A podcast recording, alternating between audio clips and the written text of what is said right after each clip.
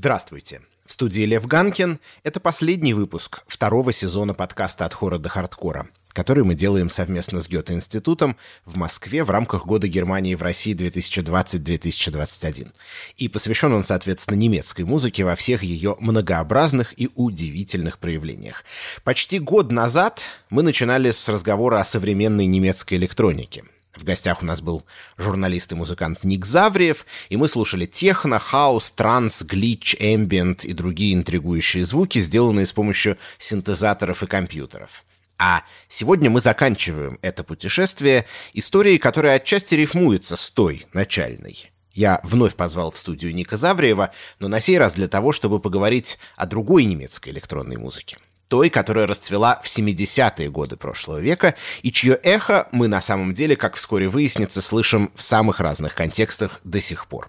Кроме того, по традиции несколько важных вопросов я задал и нашему немецкому эксперту, музыкальному журналисту, экс-главреду журнала «Спекс» Арно Раффайнеру. Прежде чем мы перейдем к беседе, я сделаю еще лишь одно короткое уточнение. Если помните, в апреле этого года у нас уже был подкаст про крауд-рок удивительную специфически немецкую разновидность рок-музыки. Крауд-рок и электроника 70-х — это пересекающееся множество. Можно даже сказать, что это была одна и та же сцена. Поэтому не удивляйтесь, если в сегодняшнем разговоре встретите несколько знакомых имен. Тем не менее, фокус на сей раз немного иной. Если весной мы знакомились с артистами, все же остававшимися в рамках гитарной рок-традиции, пусть и нашедшими внутри нее свое собственное место — то сегодня обсудим тех, кто конструировал свою музыку принципиально иначе, с помощью новейших достижений музыкально-технологической промышленности, которыми в 70-е годы были синтезаторы, секвенсоры и драм-машины. И в том, что представляли из себя и как функционировали все эти приспособления, тоже попробуем разобраться. Главные герои этого выпуска — Клаус Шульце, ансамбль Tangerine Dream под управлением Эдгара Фрёзе, проекты Дитера Мёбиуса и Ханса Йоахима Рюделиуса, ну и, конечно, Крафтверк, вероятно, самая популярная в мире немецкая группа, по крайней мере, до появления Рамштайн. Пусть аперитивом к этому разговору прозвучит их композиция «Радиоактивитет». А дальше переходим к беседе с Ником Завриевым.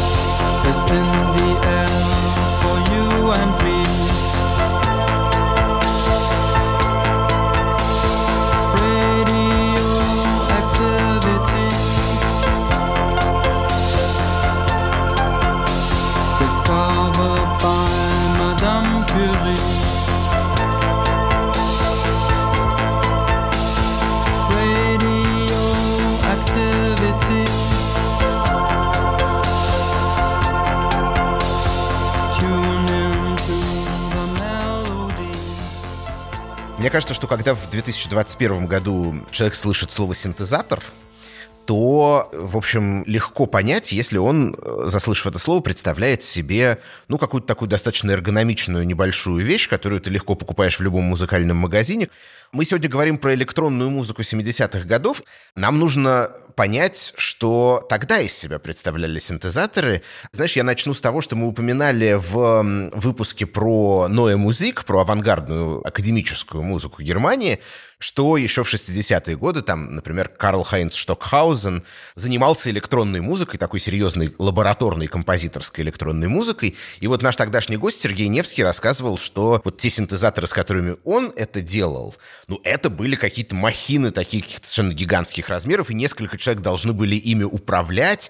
А те синтезаторы, которые чуть позже пришли уже в пространство популярной музыки, да, электронной, рок-музыки, это тоже было что-то подобное или не совсем? Совсем.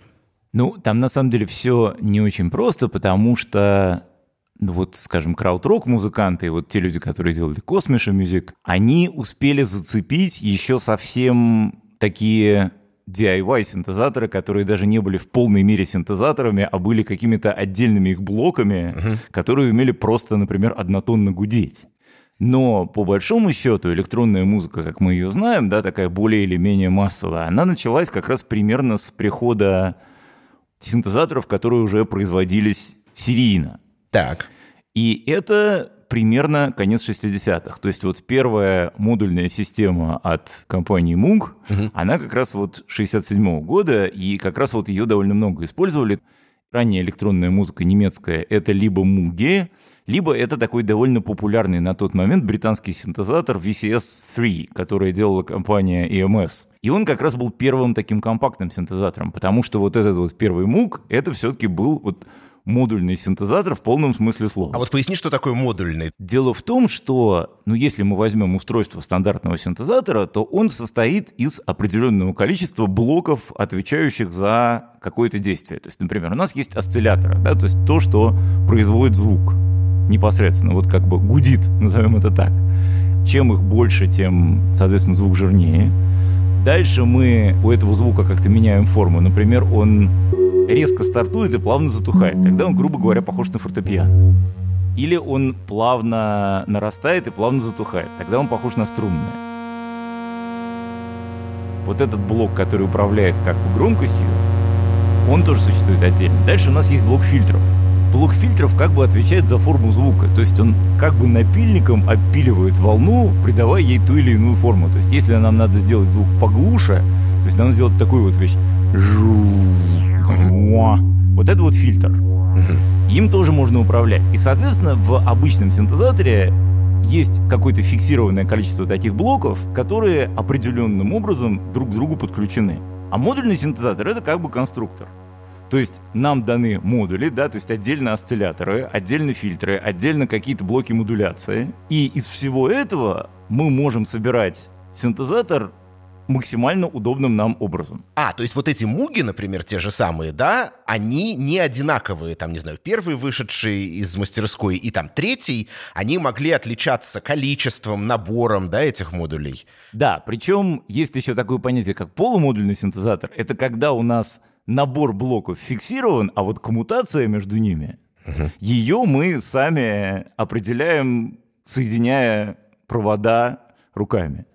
И это нам дает на самом деле гораздо больше возможностей относительно синтезатора, в котором все фиксировано и закоммутировано в одной коробке. Ну да, и немецкие музыканты, в числе прочих, тоже этими возможностями пользовались. Я, наверное, должен здесь для наших слушателей сказать, что, собственно, Муг, да, почему он так назывался, по имени Роберта Муга, конструктора, который, значит, жил в Америке и, собственно, делал эти синтезаторы. И там совершенно есть прекрасная история музыканта по имени Эберхард Шонер, он стал обладателем первого муг-синтезатора на территории своей страны. Надо сказать, что они же стоили тогда совершенно безумных денег. И вот муги, они там стоили, ну, то есть по нынешним временам это было бы там несколько десятков тысяч долларов, наверное, в переводе на нынешние деньги. Да, то есть по большому счету эти синтезаторы, они не предназначались для персонального использования, они стояли в основном на студиях. Это вот как примерно эволюция компьютеров. То есть сначала компьютеры, это были такие махины, занимающие этаж, которые стояли в вычислительных центрах.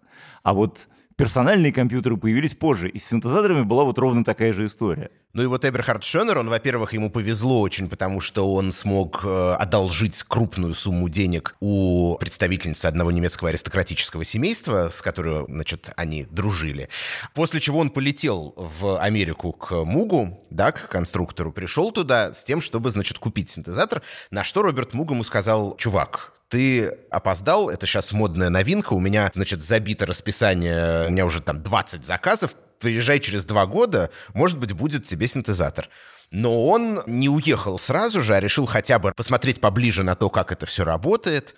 И дальше прекрасная история о том, как, значит, в один замечательный день приезжает грузовик и начинает разгружать, и выясняется, что Джон Леннон, вернул свой мук-синтезатор, который ему одним из первых сделал Роберт Мук, да, как суперзвезде популярной музыки того времени, потому что он был очень сложен в управлении, и Леннон понял, что у него просто нет э, ни сил, ни времени, как сейчас модно говорить, нет ресурса на то, чтобы как-то этим, значит, овладевать, и прислал его обратно, и таким образом Эберхард Шонер смог без очереди, да, можем сказать, получить себе в пользование мук-синтезатор. Но, кстати, то, что он стал на нем поначалу записывать, не очень было похоже на то, как мы себе представляем сегодня электронную музыку Германии, там, 70-х годов. Не очень похоже похоже на то, о чем мы сегодня почти весь подкаст будем говорить, потому что это были поначалу в стиле Венди Карлос такие обработки электронно-синтезаторной обработки классической музыки.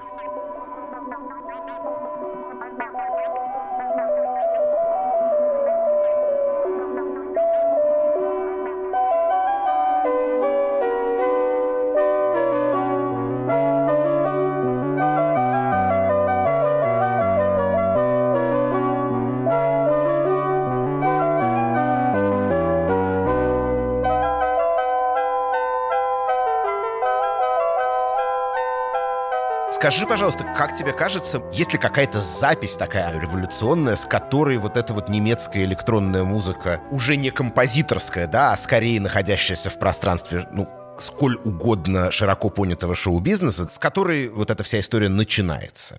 Это сложный вопрос. Вот почему. Потому что если мы возьмем, скажем, первый альбом Tangerine Dream, который, безусловно, входит в этот как бы континуум музыкальный то на нем, по сути, синтезаторов еще нет. То есть там вся странность, она достигается за счет живых инструментов, гитар и каких-то пленок, педалей обработки и так далее. При этом он называется Electronic Meditation, да, я хотел бы сказать. Да, То есть электронная именно. медитация. Но, Но они там скорее электрические, угу. чем электронные, потому что непосредственно источником звука там были все-таки живые инструменты со звукоснимателями.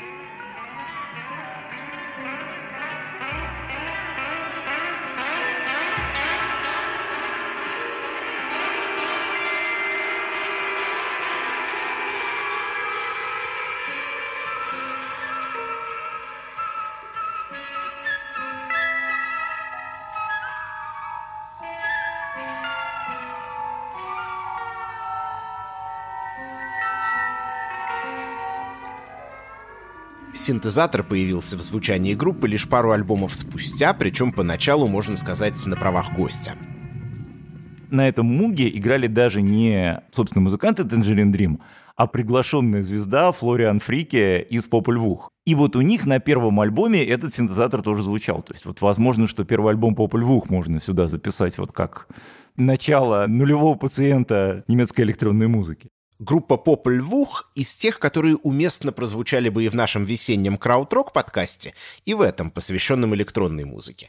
Движущей силой творчества ее основателя и лидера Флориана Фрике всегда был поиск альтернативных реальностей. Одной такой реальностью для него стал кинематограф, и Поп Львух прославились саундтреками к фильмам Вернера Херцога, другой — медитация и иные мистически-религиозные практики неевропейского происхождения — Отсюда близость некоторых зрелых работ ансамбля к стилю New Age. Третьей — вообще экзотические культуры и их история. Само словосочетание «Пополь-Вух» отсылает к священной книге народности майя, и заголовок их дебютного альбома «Аффенштунде» тоже восходил к центральноамериканским легендам. Ну и электронная музыка, очевидно, была для Фрике еще одной альтернативной реальностью. Правда, интерес к ней у него продлился недолго. Синтезатор Муга Попольвух по-настоящему активно использовали лишь на первых двух пластинках. Причем в случае с Аффенштунде музыкант явно осваивал инструмент, узнавал его поближе и экспериментировал с его возможностями прямо в студии, в процессе записи. Итогом стала, например, вот такая композиция.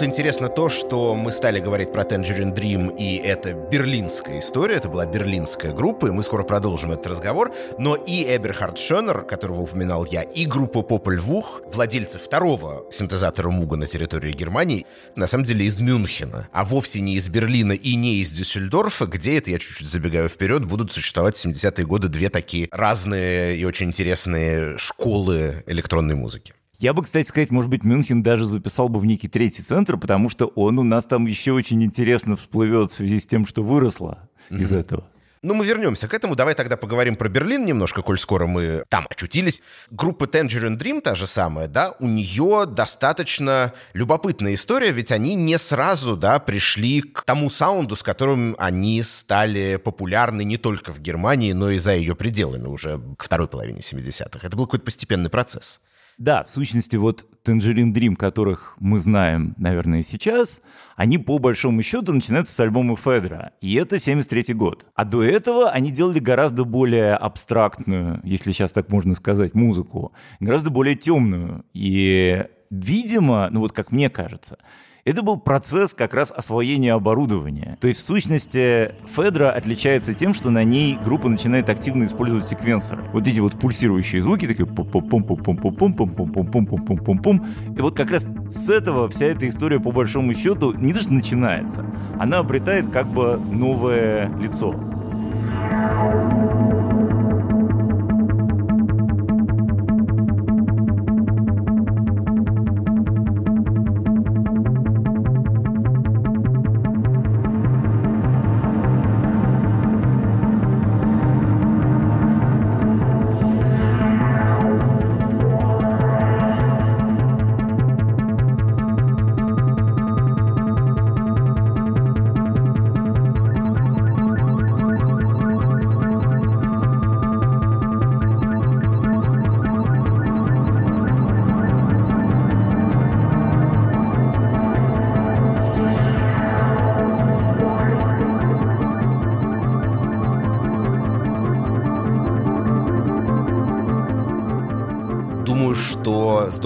Заодно пояснить, что такое секвенсоры тоже, как это просто устроено.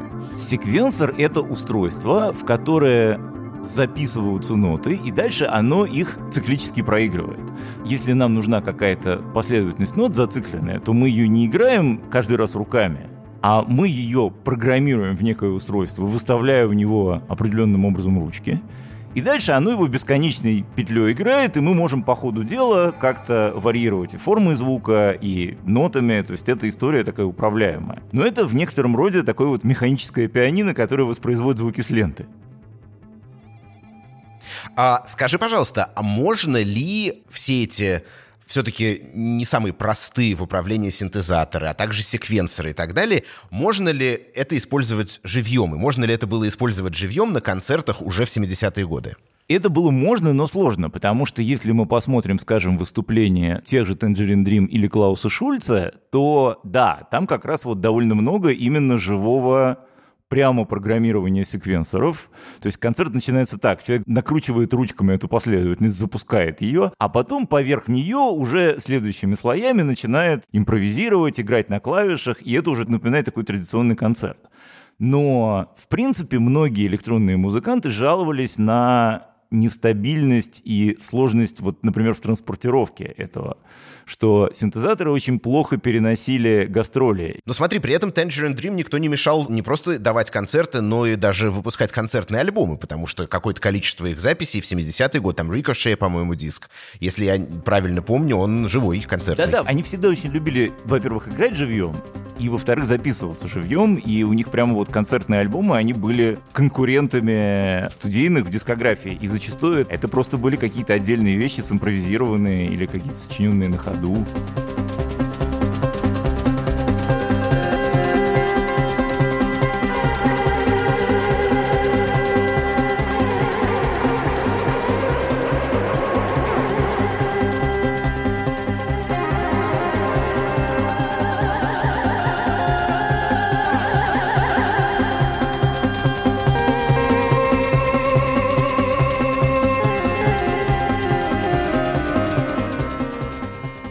Tangerine Dream еще, конечно, надо сказать, коль скоро мы сейчас говорим о них, что они же прославились и за пределами Германии, в том числе в Великобритании, например, их подписал лейбл Virgin. Джон Пил, говорят, был большой поклонник и так много играл у себя на радиошоу, кажется, материал альбома Atem, если я правильно помню, что после этого, собственно, Ричард Брэнсон, который основал тогда Virgin, он понял, что это next big thing. Да, причем там же было интересно то, что между тем, что играл Пил и тем, в общем, с чем они прославились, как раз вот проходит тот самый водораздел, потому что Джон Пил играл их экспериментальные записи, а делать такую благозвучную космическую музыку они стали уже вот позже. Угу. Ну и у нас прозвучало имя Клауса Шульца. Он же тоже поначалу имел отношение к Tangerine Dream, но довольно быстро, я так понимаю, из них ушел и затеял какую-то свою историю. Да, он играл на ударных и перкуссии в первом альбоме Tangerine Dream, а затем начал сольную карьеру и, в общем-то, успешно с ними конкурировал и был таким вот одним из отцов-основателей вот всей этой космической берлинской школы. Только что мне пришла в голову эта мысль, что не электронная ли музыка, я бы бы сказал, подсказала вообще популярной музыке то, что артист может быть полностью один все делать сам. Потому что, ну, как бы, если ты певец, да, например, то тебе нужен какой-то аккомпанирующий состав, иначе под что ты будешь петь, да? А если ты, я не знаю, гитарист, то тоже, наверное, 40 минут гитарных соло никто не будет слушать. Тебе тоже нужны как бы другие люди. А здесь ты как бы отвечаешь и за ритм, и за мелодическую партию, да, линию. Изредка ты можешь даже и за вокал отвечать, да, какие-то там, не знаю, декламацию какую-то вставить в свои пластинки, а может быть и пение там когда-нибудь. То есть это такая замкнутая система получается. Ну, конечно, да. Причем чуть позже это стало давать возможность все это записывать в одиночку, то есть обходиться даже без студии. То есть это идея абсолютной автономности. У Шульца мы можем на чем-то остановиться и, как бы, на твой взгляд, что его магнум опус, да? На мой взгляд, это альбом Time Went. Хотя, ну вот этот период середины 70-х у него в целом довольно ровный, но вот мне кажется, что Time Went — это главная его запись.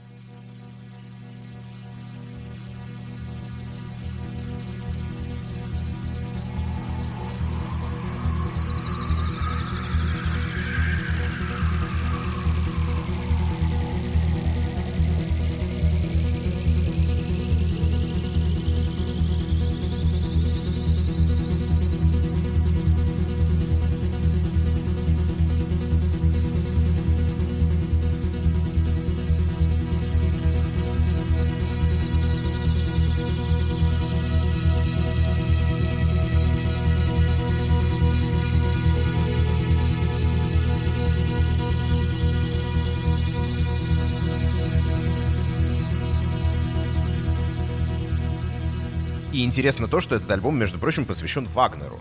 Я всегда очень люблю, когда у нас в подкастах одна тема как-то неожиданным образом рифмуется с другой. И интересно, что вот Time Wind посвящен Рихарду Вагнеру, а впоследствии, если я не ошибаюсь, на альбоме X у Шульца каждый трек был назван в честь знаменитых людей, в том числе в честь Ницше у него есть композиция, и, не помню, в честь Фрэнка Герберта, кажется. Да-да-да, вообще у него есть альбом «Дюна», и, и он большой фанат, как я понимаю, вот этой саги. Ну и это интересно, как инструментальная музыка, да, электронная, таким образом оказывается, ну, фактически программной немножечко. То, о чем мы говорили в подкасте про романтизм 19 века, что вот этими своими какими-то мелодико-ритмическими контурами и, ну, всякими, значит, решениями эти треки могут рассказать, дать образ какой-то отвлеченной истории, например, там образ философа Ницше, образ научно-фантастического романа, там, Дюны, да, ну или, например, как-то вот сыграть на вагнеровском поле.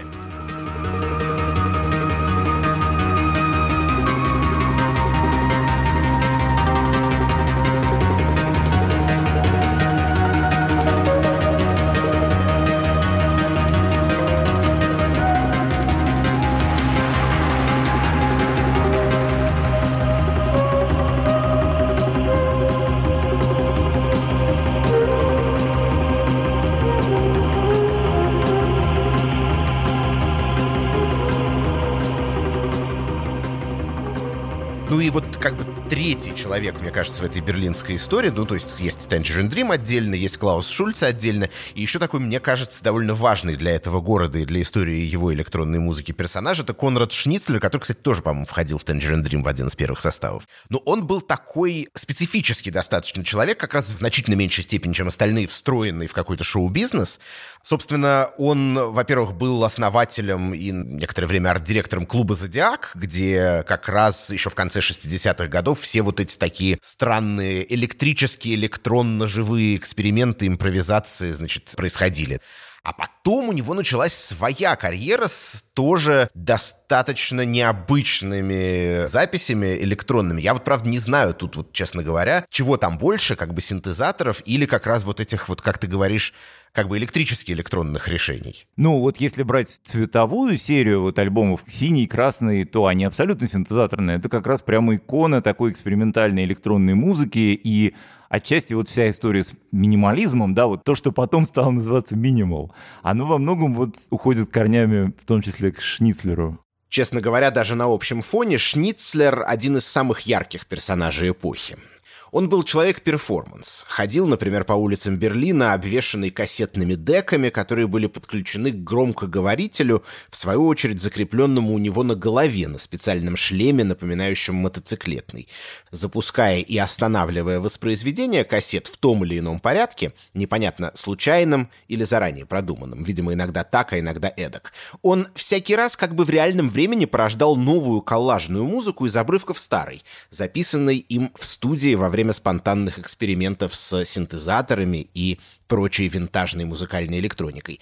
Когда уже в 2000-е годы японский фан-клуб Шницлера попробовал собрать и каталогизировать всю музыку, которую он так или иначе записал и частным образом выпустил, получилось, только держитесь крепче, 830 CDR-болванок.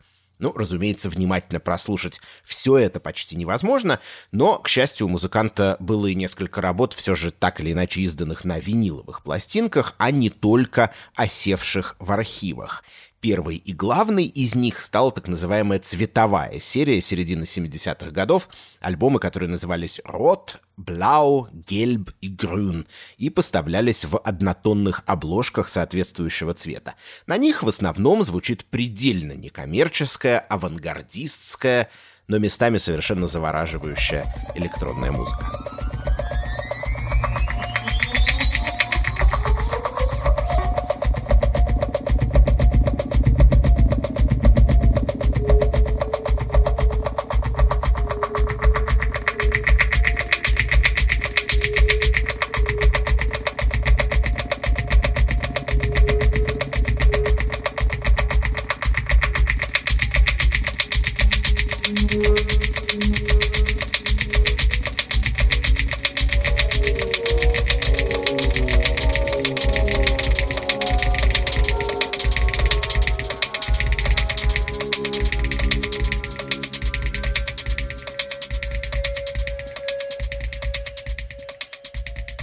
Параллельно с Берлином своя история разворачивалась в Дюссельдорфе, насколько я понимаю. Это, значит, еще один важный центр. Ну, наверное, мы должны сказать, что в этом месте мы доходим до группы Kraftwerk, да, которую, возможно, от нас ждали с самого начала, поскольку это, наверное, самый известный образец немецкой электронной музыки. Ну, по крайней мере, до техно уже, да, до 90-х годов. Да, безусловно. И с Kraftwerk была точно такая же история. То есть они начинали в общем, с музыки практически живой. Если мы послушаем их первый вот альбом «Крафтверк 1», то там синтезаторов-то, в общем, и нет. Там есть какие-то органы, но в основном там живые инструменты, флейта, гитара. Ну, собственно, да, Флориан Шнайдер, один из главных участников Крафтверк на всем протяжении их существования, он был флейтистом изначально, это был его первый инструмент. Что случилось? Во-первых, в какой момент они начинают осваивать электронику уже более тщательно? И по каким причинам, как ты думаешь? Ну, я думаю, что просто, с одной стороны, появляются синтезаторы, и им интересно создавать какие-то новые звуки. Тот звук, который мы уже привыкли ассоциировать с этой группой, он начинается с альбома «Автобан». И это 74 год, и это уже, в общем, доступно большое количество разных синтезаторов на рынке. То есть уже можно не выжимать максимум из какой-то одной машинки, которая что-то умеет, а что-то нет, а можно уже, вот что называется, развернуться. Тут, мне кажется, очень важно, что они же уже к тому времени, насколько я помню, построили свою студию собственную. Да, и что важно, когда у группы есть собственная студия, она может не заботиться о времени. То есть она может бесконечно долго возиться с одним тембром, с одной партией. Вот, собственно, для всех электронщиков это был ключевой момент для того, чтобы как-то скопить денег и все-таки обосновать себе какую-то постоянную базу. Я попросил нашего немецкого эксперта Арно Раффайнера прокомментировать различия между берлинской и дюссельдорфской сценой электронной музыки и шире различия в атмосфере Берлина и Дюссельдорфа в 70-е годы. Вот что он ответил. Дюссельдорф был центром преуспевающего промышленного района, и атмосфера там была довольно гламурной и буржуазной. В Берлине, наоборот, не было вообще никакой промышленности. Западный Берлин фактически жил на субсидии от остальной территории ФРГ. Молодых людей приходилось уговаривать туда переезжать, разрешая им взамен не служить в армии. По сравнению с Дюссельдорфом, берлинская сцена была более аскетичной и анархической, что особенно ярко выразилось в творчестве Конрада Шницлера и в том, что происходило в клубе «Зодиак», лаборатории музыки и прочих искусств, просуществовавшей существовавший всего несколько лет, но повлиявший на всю местную субкультуру. А Флориан Шнайдер и Ральф Шютер из Крафтверк происходили из богатых семей, поэтому они могли позволить себе приобретать дорогостоящее оборудование, а потом стали конструировать и свои собственные электронные инструменты.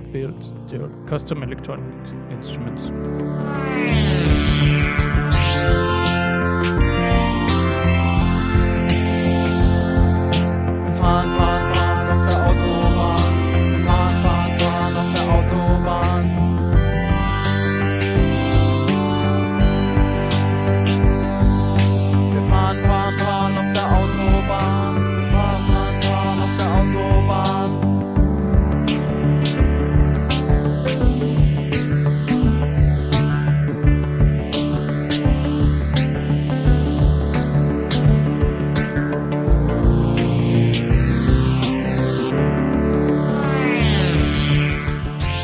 Уникальность автобана, как ты думаешь? В сочетании того, что это, с одной стороны, музыка очень новаторская по звучанию и по тембрам, по какой-то структуре, но при этом в ней есть поп. То есть, собственно, хит «Автобан», который стал популярным в Америке, попал в американские чарты, что для электронной музыки было вообще невероятным И достижением. тем более для немецкой. Да, и еще и он был на немецком. Там же был вокал. Да-да-да, wir fahren, fahren, fahren, они пели, да? И, кстати, это интересный момент, что американцы в этом слышали эхо песни Beach Boys «Fun, fun, fun». Им казалось, что это не «fahren, fahren, fahren», «едем, едем, едем» в далекие края практически, да, по автобану, а что это, ну, такая веселая песенка, напоминающая серф 60-х. Но интересно, что Крафтверк же, в отличие, кстати сказать, от берлинской школы, они очень смотрели на американскую музыку в первую очередь на фанк. То есть они увлекались Джеймсом Брауном, они увлекались джазом, то есть их бэкграунд был более разнообразным и в каком-то смысле более американским. То есть в этом смысле нет ничего удивительного, что именно они так вот покорили Америку. Самый интересный аспект заокеанской популярности Крафтверк — это то, как их музыка и внешний вид срезонировали с афроамериканским сообществом. Видимо, привлекательной в данном случае оказалась как раз роботизированная строгость музыки, ее почти инопланетная немецкость, механистичная точность, которую американские слушатели осмыслили как своего рода новую форму фанка. Я так понимаю, что это был первый альбом Крафтверк, на котором вот заглавная вещь становилась как бы, да, хитом, и дальше последовали еще несколько, где они как-то рафинировали, да, немножечко оттачивали свой подход. Да, они, что называется, гуляли туда-сюда, потому что был альбом Radioactivity, с которого был такой одноименный по сути дела, поп-хит, но при этом пластинка была по звуку очень экспериментальной. А вот после нее они уже двинулись в сторону ну, вот такого вот полноценного электропопа. То есть они начали записывать пластинки, которые были, во-первых, более танцевальными, потому что альбом Trans Europe Express, ну это, по сути дела, начало стиля электро. Вот уже такой вот именно электронной танцевальной музыки с ломанным ритмом, который вот где-то оглядывается на фанк. И примерно тогда же у них начались такие вот поп-хиты типа Das Model со следующего альбома, которая, ну, просто, то есть вот не то, что она там где-то попала в какие-то чарты, она просто гремела везде.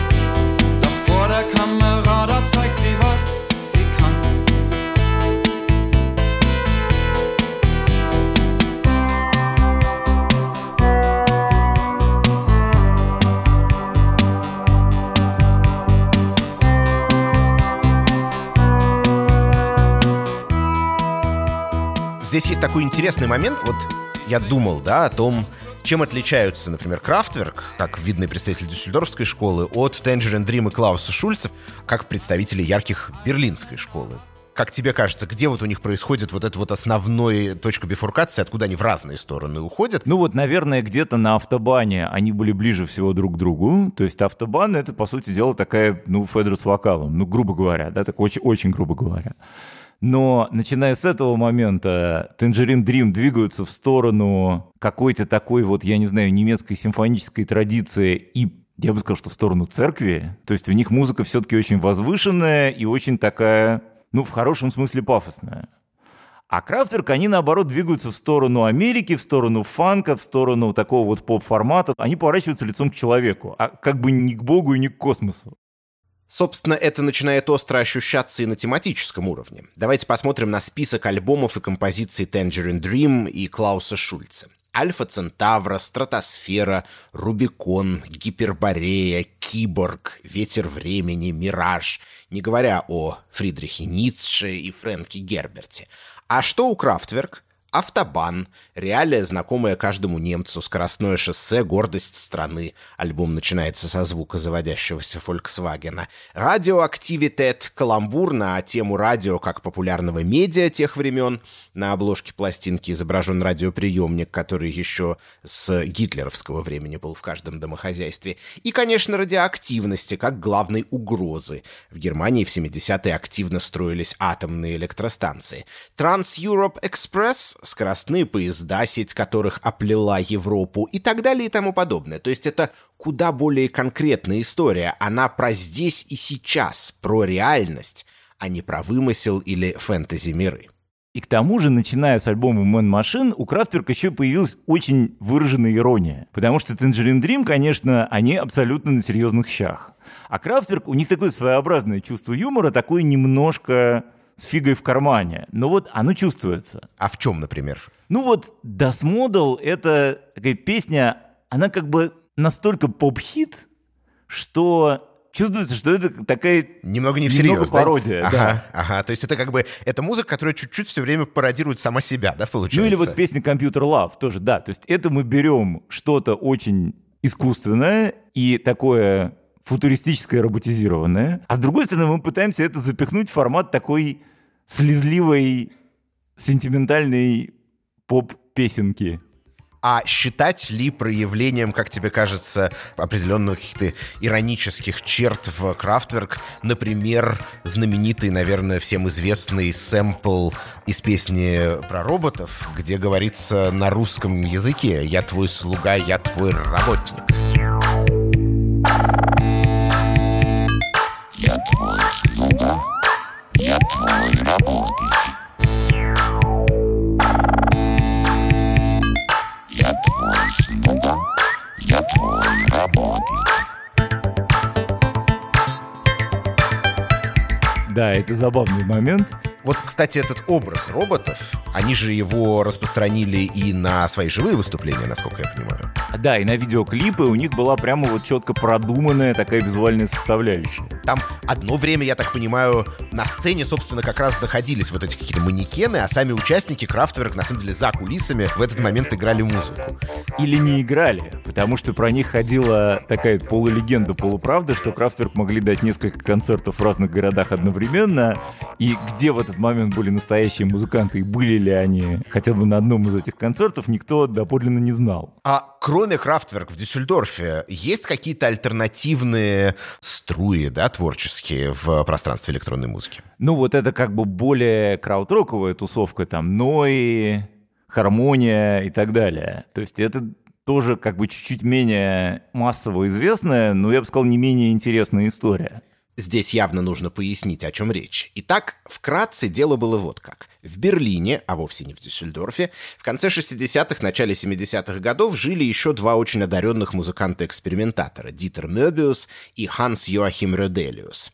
Вместе с уже знакомым нам Конрадом Шницлером они основали проект под названием «Кластер», первая буква «К».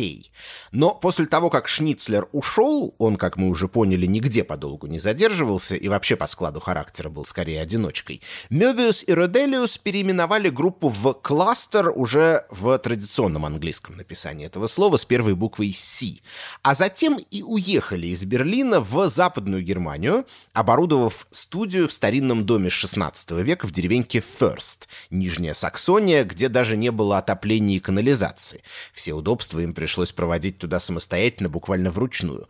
Причем же тут дюссельдорфская школа, спросите вы? А при том, что на этом этапе Мёбиус и Роделиус сдружились с Михаэлем Ротером, гитаристом дюссельдорфской крауд-рок группы Ной, уже знакомый вам по соответствующему выпуску нашего подкаста. И на троих они стали работать под новой вывеской «Хармония», записывая полуживую, полуэлектронную музыку самого идиллического, позитивного, жизнеутверждающего свойства.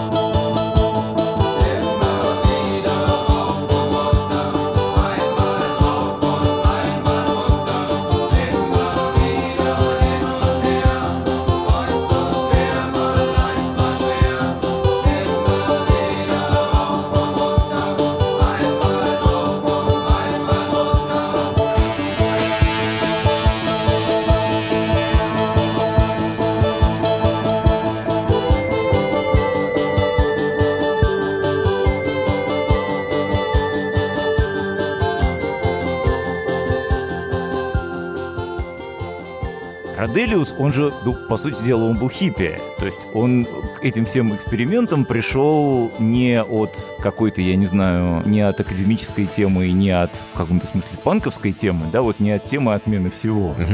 А от темы, ну, именно какой-то поиска гармонии, поиска мира и тому подобного.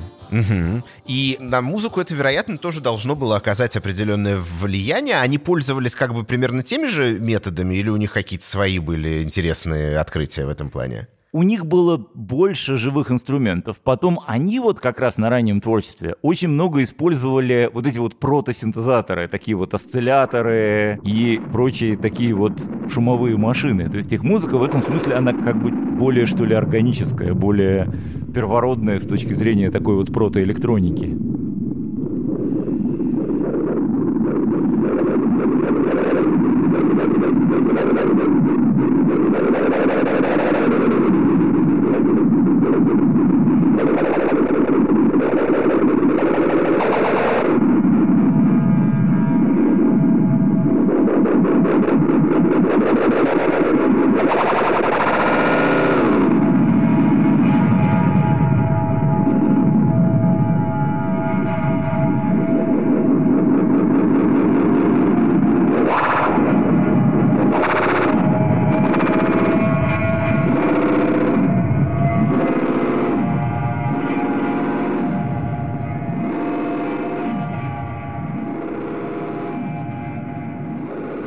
Образец раннего, еще берлинского творчества Мёбиуса и Роделиуса, что называется «Почувствуйте разницу». История кластер 70-х — это сразу несколько историй. Во-первых, она об обретении мелодии.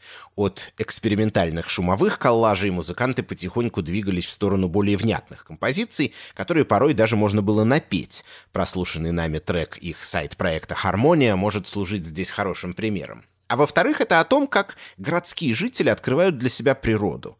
Странно, наверное, говорить в контексте электронной, то есть заведомо искусственной, синтезированной музыки про какое-либо натуроподобие, но если вы послушаете целиком альбомы кластера середины 70-х, такие как мой любимый Zuckerzeit или традиционно признаваемый сильнейшим у них Зови Зозо, то там прямо можно услышать и вообразить те сельские пейзажи, в которых рождалась и оформлялась эта музыка. И примерно в те же годы Мёбиус и Роделиус завели одно судьбоносное знакомство.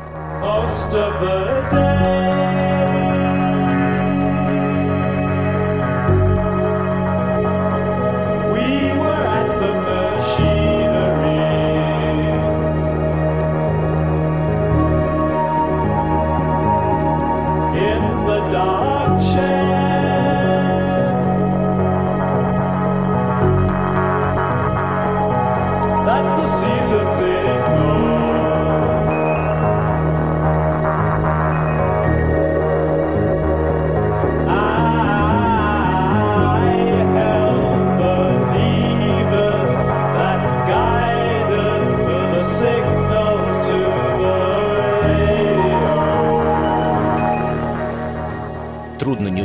Голос Брайана Ино, знаменитого британского музыканта и продюсера, человека, фактически придумавшего стиль эмбиент, или, по крайней мере, впервые охарактеризовавшего так музыку, которую он делал.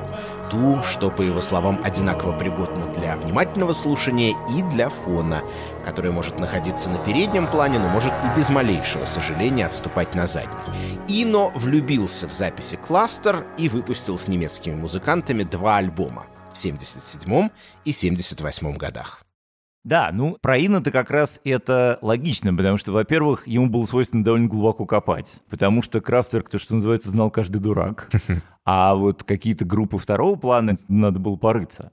Ну и потом Ина, он же ведь тоже в каком-то смысле, вот ему эта идея ну, не то чтобы нью-эйджа, но какого-то такого вот философского осмысления звука окружающей природы вообще звука как такового, оно ему было близко. То есть Инна тоже был философ. И он нашел таким образом, ну, в каком-то смысле родственные души, да, в лице музыкантов кластер. Да, причем в музыкальном смысле они, конечно, были родственные. Но, например, Роделиус жаловался, что когда Ина приехал в Германию и как-то с ними стал много общаться и записываться, что он им все время что-то такое втирал про то, как надо продвигаться, как надо продаваться и так далее. А его это совершенно не интересовало. То есть он говорил, ну слушай, ну если бы мне было это интересно, наверное, я не играл бы такую музыку. Перед тем, как мы обсудим с Ником Завриевым, на каких еще известных музыкантов оказало заметное влияние немецкая электронная музыка, Арно Раффайнер расскажет о том, где ее эхо можно было услышать в конце 70-х и в 80-е годы в самой Германии. The band like Tangerine Dream Группа Tangerine Dream была в Германии культовой, в том числе и в восточной части страны. Музыканты с Востока, которым удавалось раздобыть необходимое оборудование, например, Райнхард Лакоми, брали с них пример и выпускали космическую электронную музыку, в том числе на Амиге, официальном лейбле из ГДР.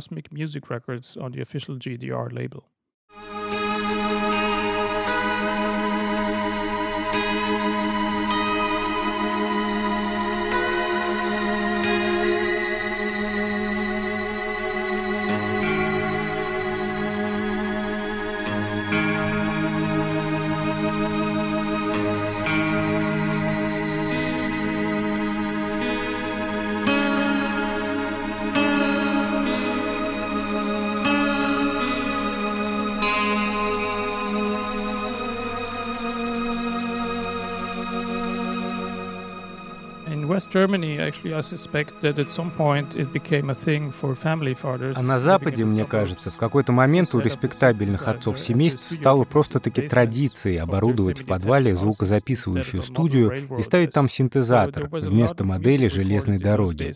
Многие образцы подобного творчества в последние годы переиздаются. Правда, не все они по-настоящему интересны, но есть и хорошие вещи.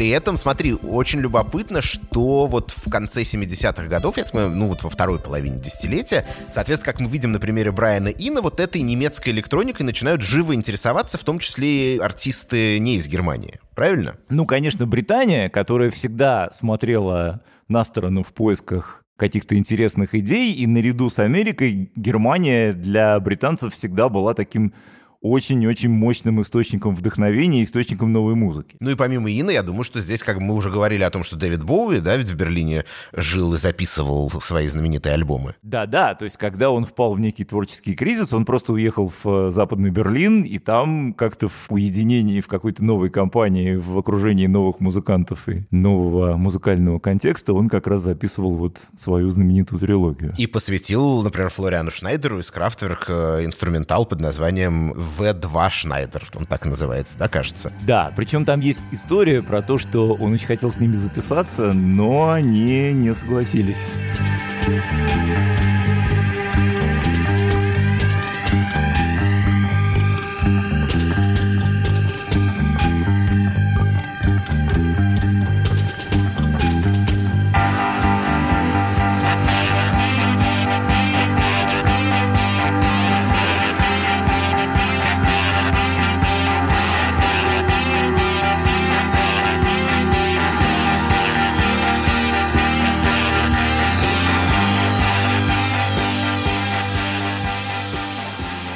Интерес, который к немецкой сцене уже в конце 70-х годов стали испытывать, в том числе британские музыканты, это позволяет нам начать вот такой блок целый разговора о том, где мы впоследствии слышали эхо вот этой вот передовой революционной немецкой электронной музыки 70-х годов, кто на нее оглядывался, и были ли это люди из примерно какого-то одного контекста, или наоборот, бесконечно разнообразное количество артистов и музыкантов? Я думаю, что вот второй вариант, потому что круг тех, кто оглядывался и цитировал, он, конечно, максимально широк.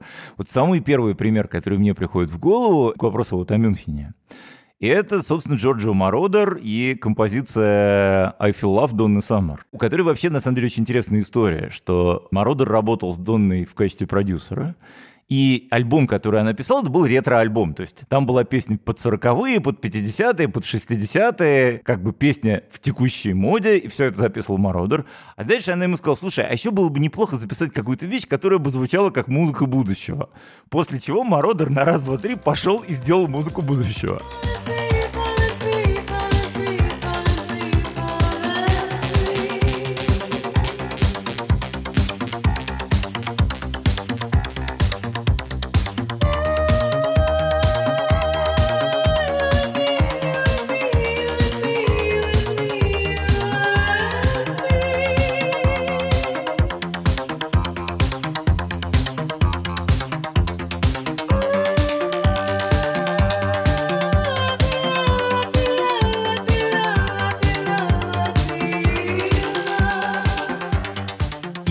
Собственно, вот то, на чем строится I Feel Love, это те же самые секвенции вот в духе Tangerine Dream и там альбомов Федора Рубикон, но просто они там чуть-чуть побыстрее, и под них подложен танцевальный бит. Ну и вокал, конечно. И, И, вокал конечно Донна. Саммер, которая была тогда уже диско-дива, да, состоявшаяся вполне. И надо сказать, что ведь действительно, я не уверен, что в момент I Feel Love они уже все в Америку переехали. По-моему, еще нет. Они еще жили в Германии. Нет, раз. это еще была Германия, Германия, конечно. При том, да. что Мародер итальянец изначально, а Донна Саммер как раз американка. С Мародером там все сложно, потому что он итальянский тиролец, и вообще-то его зовут Ханс Йорк, а Джованни Джорджо — это огласовка, которую родители взяли для сына по, так сказать, геополитическим причинам. Ну, то есть тогда получается, что он абсолютно законный участник той же самой электронной сцены Германии 70-х годов Абсолютно. полностью, в том числе и наци- по национальному, так сказать, признаку. Хорошо, это один вариант.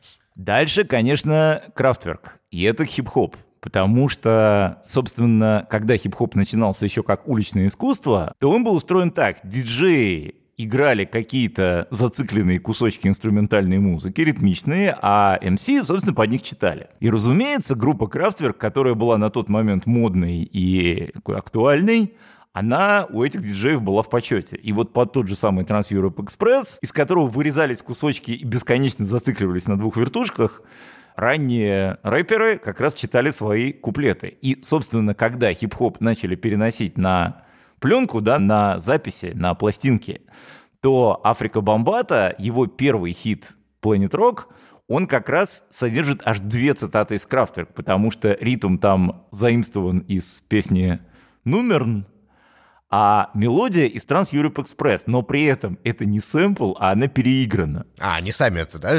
Да, да. Даже, по-моему, не потому, что это был какой-то вопрос авторских прав, тогда был не до этого, а потому что им так сделать было проще. Тогда сэмплеров особенно не было, или там они были с очень маленьким количеством памяти, а сыграть такую же мелодию на синтезаторе было совсем несложно.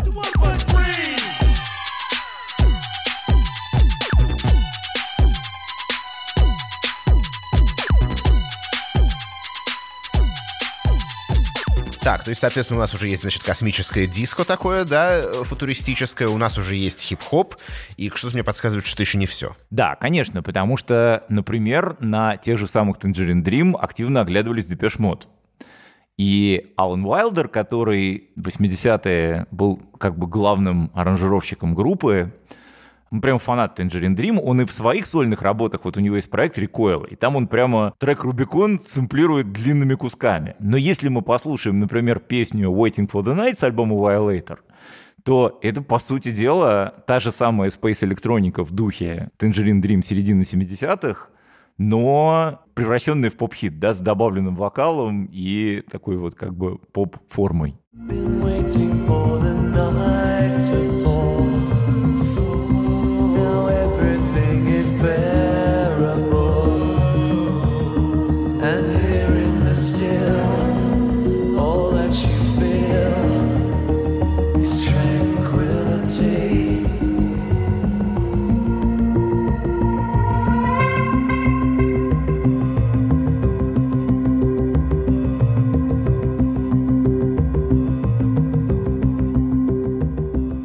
Вообще, конечно, уже вот в 90-е вся чиллаутная история, да, вот то, что потом стало называться ambient техно или ambient house, да, и то, что до сих пор очень популярно, вот это тоже возникло в результате того, что в чиллаутах на вечеринках, как бы в таких более тихих комнатах, диджеи стали играть того же Шульца, Tangerine Dream и вот тому подобную музыку, и с одной стороны ее начали сэмплировать, а с другой стороны современные электронщики уже того времени, они начали записывать пластинки, которые как бы переосмысляли немецкую электронику 70-х, но уже с позиции такого вот пострейва Британии 90-х годов. Например, это может быть кто? Ну вот, я не знаю, любая пластинка с лейбла Recycle or Die или с лейбла Fax, какой-нибудь Доминик Вуси.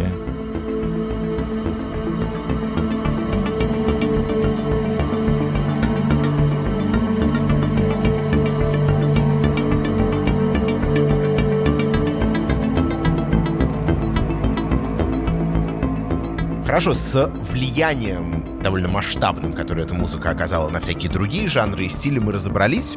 А с самими музыкантами, о которых мы сегодня говорили, берлинскими, дюссельдорфскими, возможно, даже мюнхенскими, что происходило после того, как 70-е годы закончились, ну и как бы какое-то время их расцвета оказалось позади? Ну, 80-е были для них временем непростым. Tangerine Dream, вот, например, как раз где-то в середине 80-х абсолютно растеряли свою репутацию, которую восстановили только уже по сути дела, в э, конце нулевых. И Крафтверк, я так понимаю, тоже, они сначала еще в начале 80-х как бы были на гребне волны, но потом потихонечку стали довольно редко С Крафтверк, на самом деле, очень интересная история, потому что вот у них в 86 году вышел альбом, дальше в 91-м они первыми и, наверное, единственными смогли сделать удачный альбом авторемиксов, то есть они освежили свои собственные треки, что обычно оборачивается какой-то неумелой пошлятиной, но Крафтверк могут.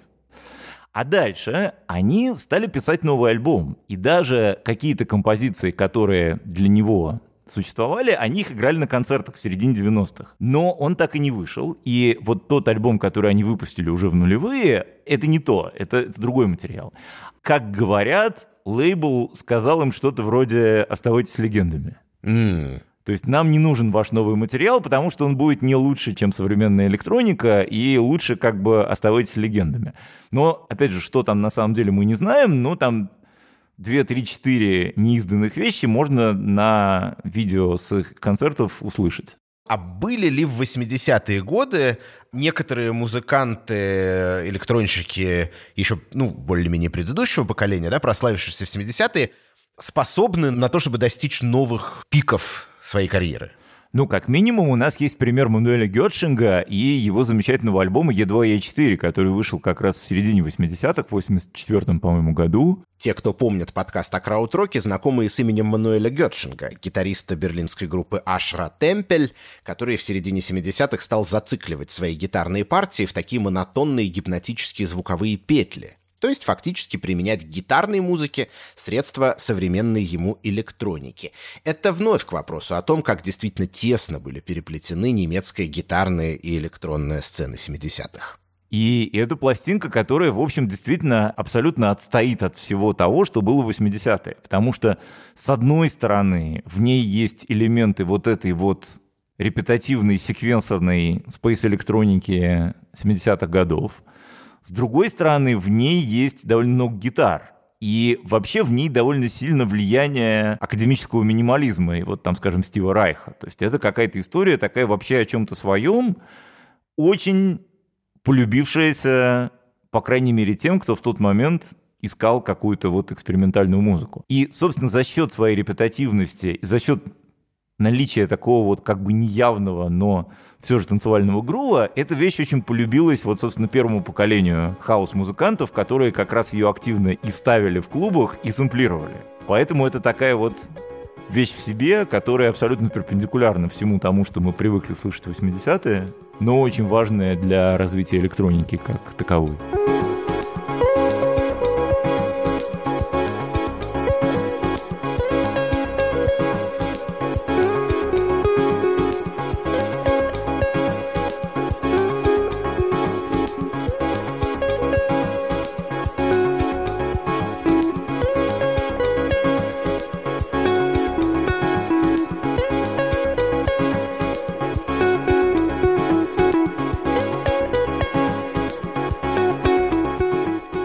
Скажи, а ведь 80-е годы — это еще время, когда появилось такое понятие, как цифра, цифровое звучание, цифровые инструменты, да, цифровые подходы. Ну да, в середине 80-х, вторая половина 80-х, тогда уже действительно все переходило на цифру, и там произошла вот какая вещь, что все классики электроники, они в конце 90-х, начале нулевых сказали, мы выбрасываем все свои аналоговые синтезаторы, потому что они неудобные, громоздкие, с ними много возни, и мы полностью переходим на цифру. Но интересно, что вот чего они не поняли, это то, что цифра в принципе, и уж тогдашняя цифра точно, она не, такого звука-то не дает, потому что все они начали выпускать пластинки, которые звучат, ну, в общем, пластмассово.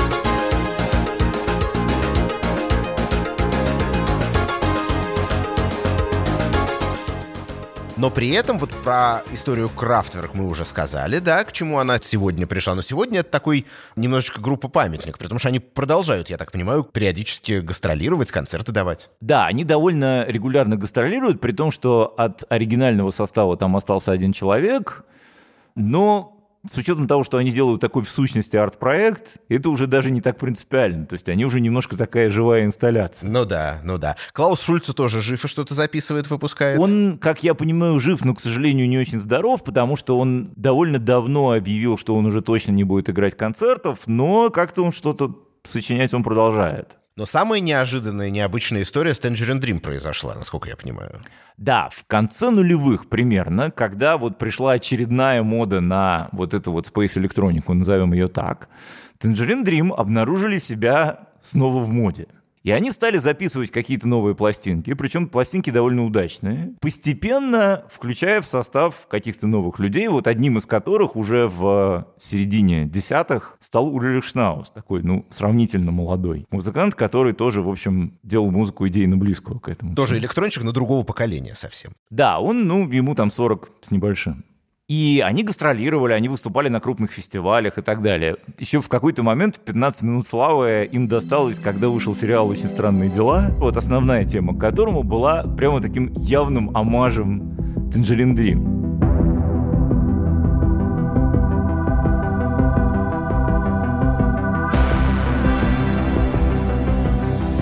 И они это как-то начали обыгрывать, то есть они тоже начали ее играть, и, ну, в этом было много какого-то приятного.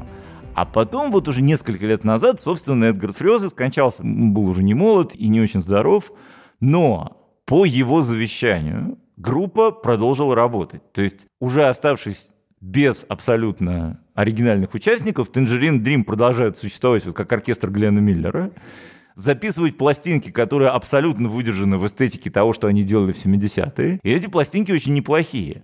Причем, ну, у них, правда, есть такой как бы куратор, куратор, но не музыкант. Это, собственно, Бьянка Фрезе, вдова Эдгара, которая вот как раз один из тех людей, который сказал, я хочу, чтобы это все продолжалось, и Эдгар хотел, чтобы это все продолжалось, и даже в какой-то момент они собрали некий совет старейшин, вот людей типа Петра Баумана, которые в разные годы участвовали в этой группе, они сказали, да-да-да-да, мы очень хотим, чтобы эта история продолжалась, потому что, ну, вот это сейчас все в таком хорошем состоянии, и пусть оно вот и дальше так будет. И Tangerine Dream до сих пор гастролирует, их можно иногда видеть там на фестивалях, когда есть фестивали. Да, и вот у них, как я понимаю, чуть ли не в этом году, в крайнем случае в начале следующего выходит новый альбом, Мгм. с которого уже есть сингл.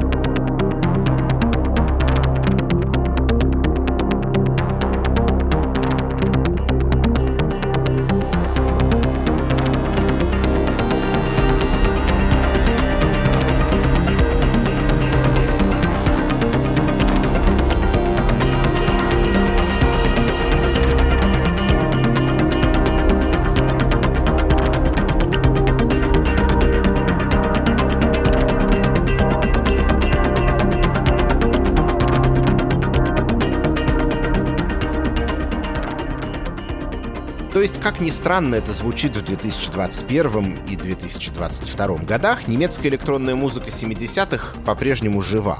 Более того, многие придумавшие ее музыканты по-прежнему не снижают активности.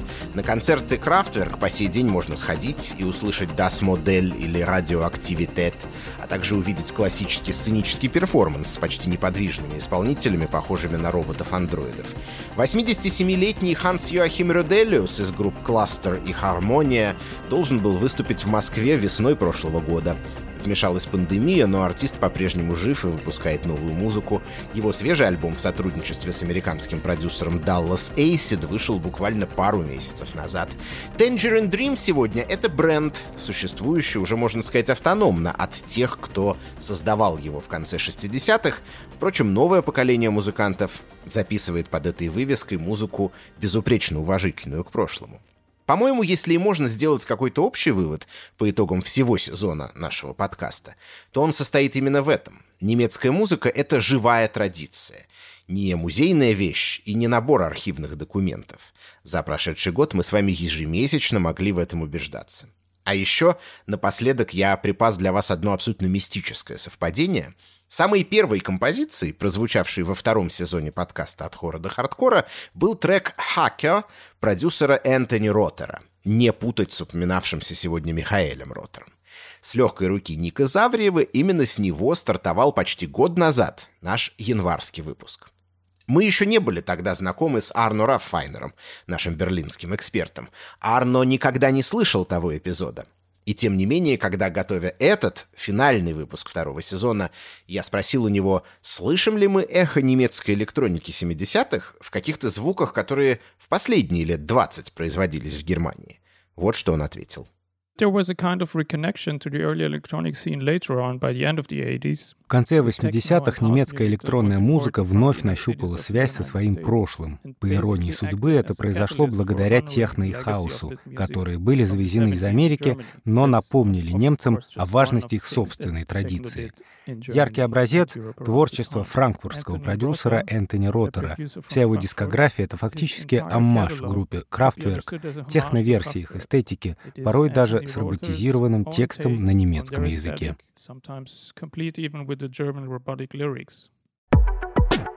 Стало быть, закончим красиво, тем, с чего и начинали. Правда, для разнообразия пусть теперь прозвучит другой трек Энтони Роттера, более явно вдохновленный творчеством Крафтверк. Песня называется «Биомеханик».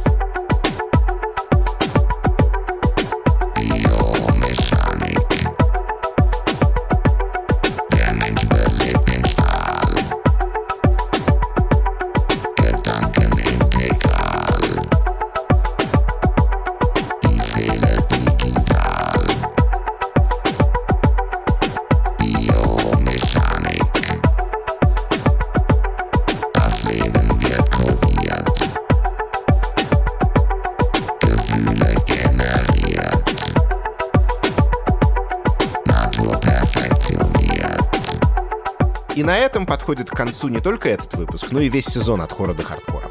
Спасибо, что были с нами. А еще спасибо звукорежиссеру Камилю Шеймарданову, фактчекеру Юлии Гизатуллиной, расшифровщику Ивану Воловику, выпускающему редактору Екатерине Тарасовой и студии Resonant Arts, в которой мы записывали беседу с Ником Завриевым. И, наконец, спасибо Гёте-институту, с которым мы весь год делали подкаст в рамках Года Германии в России 2020-2021.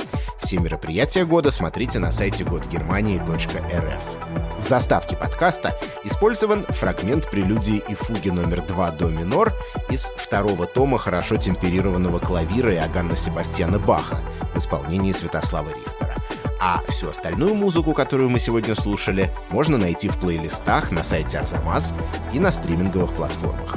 Как и другие подкасты проекта Арзамас, от хора до хардкора удобнее всего слушать в мобильном приложении «Радио Арзамас». Скачивайте его в App Store и Google Play.